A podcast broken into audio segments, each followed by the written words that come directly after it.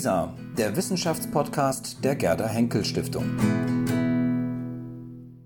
Herr Dr. Schneppen, Sie haben ein neues Buch veröffentlicht, die Biografie des SS-Führers Walter Rauf.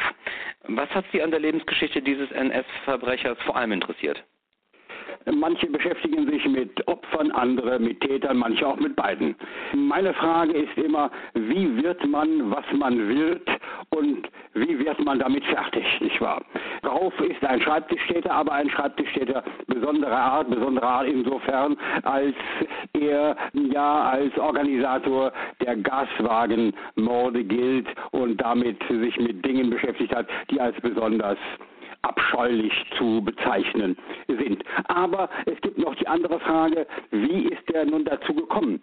Denn er war an sich auf einem ganz anderen Weg. Er war ja Seeoffizier, er war 1937, 38 war er Kapitän, Leutnant, als dann sein Leben eine Wende ähm, nahm, und zwar wegen einer Frauengeschichte. Und zwar war er plötzlich brotlos, denn die Marine hat gesagt, so geht das nicht, Sie müssen die Marine verlassen. Und und er musste sich anderswo bemühen. Er kam auf welchen Wegen auch immer in Kontakt mit Heidrich und zwar der damals noch beim SD-Hauptamt war.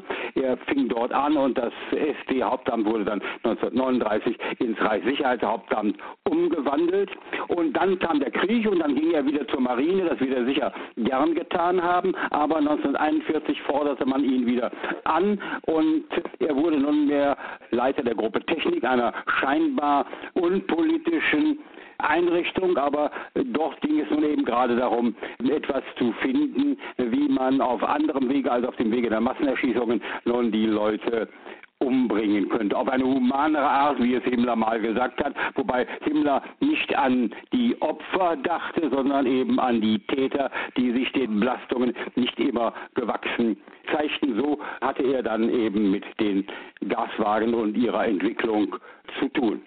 Ist das die Gruppe T4? Nein, das ist die Gruppe D2, D römisch 2. Dort war er zuständig für den gesamten Kraftfahrzeugpark des Reichssicherheitshauptamtes. Das sollen 4000 Kraftfahrzeuge gewesen sein. Er war zuständig für das gesamte Funkwesen und auch für den Komplex Bewaffnung. War denn die Gruppe T4 nicht auch in diesem Gaswagen mit involviert? Sie meinen jetzt den ganzen Komplex Tiergarten, nicht wahr? Ja. Das waren die Vorläufer der Gaswagen, wie sie vom Reichssicherheitshauptamt dann entworfen wurden. Das Problem war, man hatte dort zwar auch Lastkraftwagen, aber man arbeitete mit Flaschen, mit Flaschen mit reinem Kohlenmonoxid, das also ausströmte in den Wagen und die Leute auf diese Weise umbrachte. Das war etwas, was man unter den Bedingungen des östlichen Kriegsschauplatzes nicht nicht einsetzen konnte. Man hätte die Sachen nach dort transportieren müssen, etc. Man wollte was anderes. Hier suchte man ein Mittel, das sozusagen die Gase erzeugte, mit denen die Insassen umgebracht wurden. Der Krieg, habe ich mal geschrieben, ist ein Meister der Innovation und hier haben wir sozusagen mit der Bruchstelle zwischen den Massenerschießungen und den späteren Vergasungsanlagen zu tun. Insofern haben Sie recht, die Tiergartensache, die T4-Sache ist eine Vorstufe der Gaswagen in einer damals noch unvollständigeren Form. Kommen wir noch einmal zu Ihrem Buch. Was ist jetzt tatsächlich neu, was über Rauf noch nicht bekannt gewesen wäre? Nun ist es natürlich klar, jeder baut auf dem auf, was es schon gibt und das gilt natürlich auch für mein Buch. Es gibt natürlich Dokumente, es gibt Splitter, es gibt die sich mit Rauf beschäftigen, aber es gab eben keine zusammenhängende Biografie, keinen kohärenten Lebenslauf. Es gab Bereiche, die unterbelichtet waren und ich bin diesen Abschnitten in seinem Leben nachgegangen. Das heißt einmal auch der Phase im Reichssicherheitshauptamt 1941, 42, der Entwicklungsphase der Gaswagen, dem Schriftwechsel innerhalb des Reichssicherheitshauptamtes wie auch mit der Firma in Berlin, die also die Lastkraftwagen mit diesen hermetisch abgeschlossenen Aufbauten versah, die wiederum dann in der Werkstatt des Reichssicherheitshauptamtes dann umgerüstet wurden in der Weise, dass eben die Abgase, die ja normalerweise nach draußen an die Luft gehen, sie dann umgeleitet wurden in das Innere des Wagens. Damit habe ich mich ein wenig näher beschäftigt anhand der Dokumente. Ich habe mich etwas beschäftigt mit dem wenig bekannten Aufenthalt von Rauf in Afrika und in Italien, auch später mit dem Prozess, der in Santiago de Chile gegen Rauf gelaufen ist, denn das Auslieferungsverfahren, das ja von der Bundesrepublik 1962 angestrengt wurde, ist in Santiago de Chile im Grunde eher als förmliches Gerichtsverfahren über die Bühne gegangen. Und wie wir wissen, in der ersten Instanz wurde der Auslieferung stattgegeben, in der zweiten Instanz wurde die Auslieferung abgelehnt, weil nach chilenischem Recht die Sache bereits verjährt gewesen ist. Ich habe mich dann aber auch mit späteren Versuchen beschäftigt, noch Gerechtigkeit herzustellen gegen Rauf, indem äh, man später, hier war auch Simon Wiesenthal mit dem Spiel, versucht hat, Allende war es in dem Falle äh, zu bewegen, Rauf nicht mehr auszuliefern, denn das war ja nicht mehr möglich, sondern ihn auszuweisen, etwas, was dann aber auch gescheitert ist. Man hat dann später 1984 das Ganze nochmal unter europäischem Druck der Europäischen Union versucht. Die Sache ist dann aber nicht mehr zum Austrag gekommen, weil Rauf darüber im Mai 1984 gestorben ist. Das sind also so Dinge, die ich noch ergänzend hinzugefügt habe und natürlich hier oder hier und da natürlich auch Dinge korrigiert habe, die in der bisherigen Literatur falsch oder schief dargestellt worden waren. Vor wenigen Wochen wurde ja nun auch aus den Quellen des BND bekannt, dass Rauf in den Diensten des Bundesnachrichtendienstes stand. Deckt sich das mit Ihren Erkenntnissen, was diese unabhängige Historikerkommission jetzt herausgefunden hat?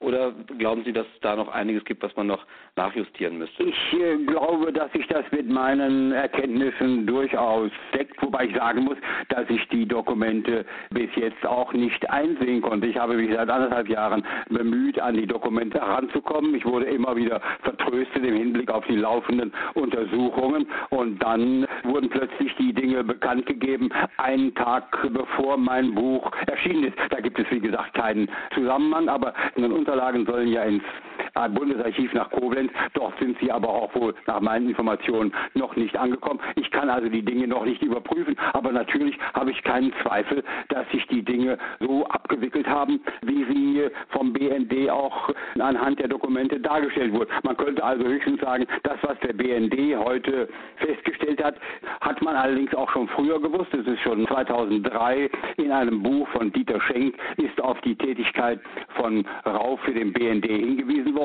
Er hat sie nur falsch, nicht in Chile, sondern in Argentinien verordnet. Es gab CIA-Meldungen aus den 70er Jahren, die darüber spekulierten, ob Rauf für den BND arbeitete. Und wie gesagt, ich bin selbst etwa vor ein, zwei Jahren auf Quellen gestoßen, völlig unabhängig vom BND, aus denen hervorgeht, dass Rauf für den BND gearbeitet hat. Es sind sozusagen Quellen, die von Rauf selbst stammen, nämlich die Niederschrift eines Tonbandprotokolls, eines Tonbandgesprächs, das Rauf 1979 mit dem SS-General Wolf und dem Stern-Reporter Gerd Heidemann geführt hat. Und auch da ist da die Rede, Gehlen habe ihn angeworben. Es gibt so einige kleine Unterschiede. Nach äh, Rauf sei das 1960 gewesen bei der Hannover Messe. Ich kann das äh, nicht überprüfen, aber die Sache mit dem geplanten Einsatz in Kuba ist auch da schon äh, drin. Er sollte in Kuba, vor der Kuba-Krise war das, oder bei der beginnenden Kuba-Krise eingesetzt worden. Dazu ist es aber nicht gekommen, weil ihm einfach die Kubaner die Einreise verweigert äh, haben. Sind Sie der erste Historiker, der dieses Tondokument hören konnte und auch auswerten konnte? Hm, ich weiß es nicht genau. Die Quelle ist sicher auch anderen Historikern bekannt. Ich kam übrigens auf die Adresse durch einen Stuttgarter Historiker, der auch aus den Unterlagen zitierte und das hat mich dann dazu bewogen, doch mal nachzuhaken und das machte alles einen sehr sorgfältigen und glaubhaften Eindruck. Ich habe die Tonbänder, die natürlich schon sehr alt sind, nicht gehört. Ich habe aber keinen Zweifel, dass die Niederschrift auf den Tonbändern beruht. Ich habe an Querverweisen feststellen können, dass die Angaben in der Niederschrift tatsächlich den Tatsachen entsprechen. Wenn also dort meinetwegen Rauf erklärt, er sei also erst nach Lima, dann nach Caracas gefahren, um dort auf der Botschaft Kubas die Einreisegenehmigung zu halten, so lässt sich das aus einer anderen Quelle ohne weiteres belegen, nämlich aus den Akten des Auswärtigen Amtes. Dort befindet sich der Reisepass von Rauf und da kann man an den damals noch sorgfältig registrierten Ein- und Ausreisevermerken feststellen, dass er sich in der Tat zu dem Zeitpunkt in Caracas aufgehalten hat. Als Sie die Niederschrift gelesen haben, welchen Eindruck hatten Sie von der Person Rauf? Spricht da jemand, der Reue zeigt, der bereut, was passiert ist?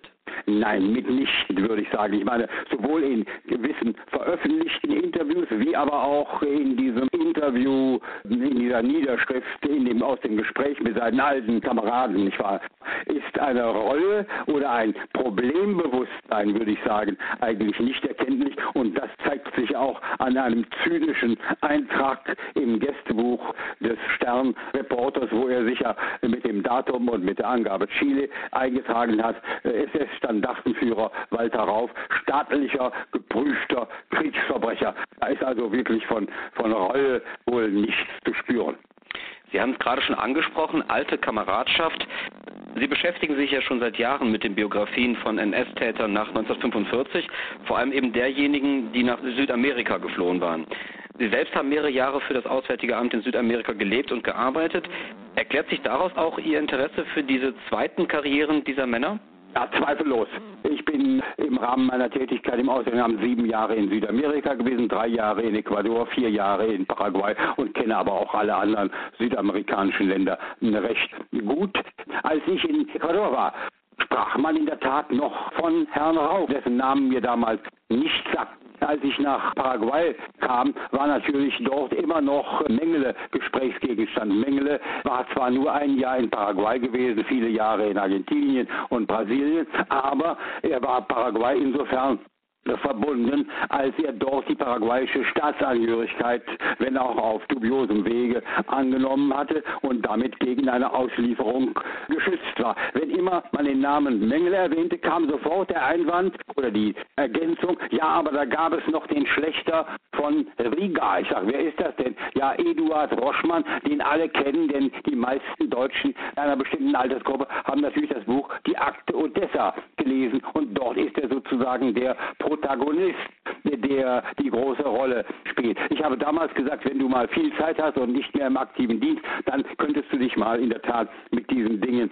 beschäftigen und das habe ich dann auch später getan, nachdem sozusagen meine afrikanische Schreibphase zu Ende war. Ich war ja zuletzt in Afrika und habe mich also äh, zunächst unter dem Eindruck meiner Jahre in Afrika mit afrikanischer, ostafrikanischer Geschichte, mit deutscher Kolonialgeschichte beschäftigt. Aber als das abgehakt war, bin ich dann auf Südamerika übergegangen und das heißt auf Südamerika heißt natürlich Präsenz deutscher Flüchtlinge nach dem Kriege in diesen Ländern, politisch, kriminell motivierter Flüchtlinge und habe dann drei Bücher jetzt mit Rauf zusammengeschrieben, die sich unter unterschiedlichen Aspekten damit beschäftigen. Das war einmal eine Gesamtübersicht unter dem Titel Odessa und das Vierte Reich, wo ich versucht habe, einmal die Gesamtfluchtbewegung darzustellen, allerdings auch im Sinne einer Entmythologisierung, denn äh, so unbestritten es ist, dass also Deutsche nach dem Kriege Grund hatten dazu, nach Südamerika, in Sonderheit nach Argentinien gegangen sind,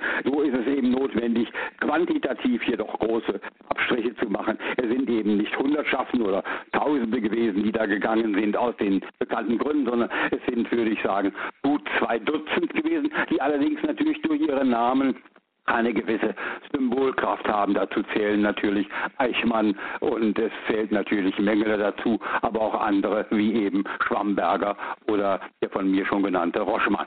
Und dann stieß ich damals auch im Auswärtigen Amt auf den Namen auf und habe gesagt, wenn du mal ganz viel Zeit hast, dann kannst du das Material, das du hier gefunden hast, vielleicht auch nochmal zu einer knappen Biografie von Rauf verwerten.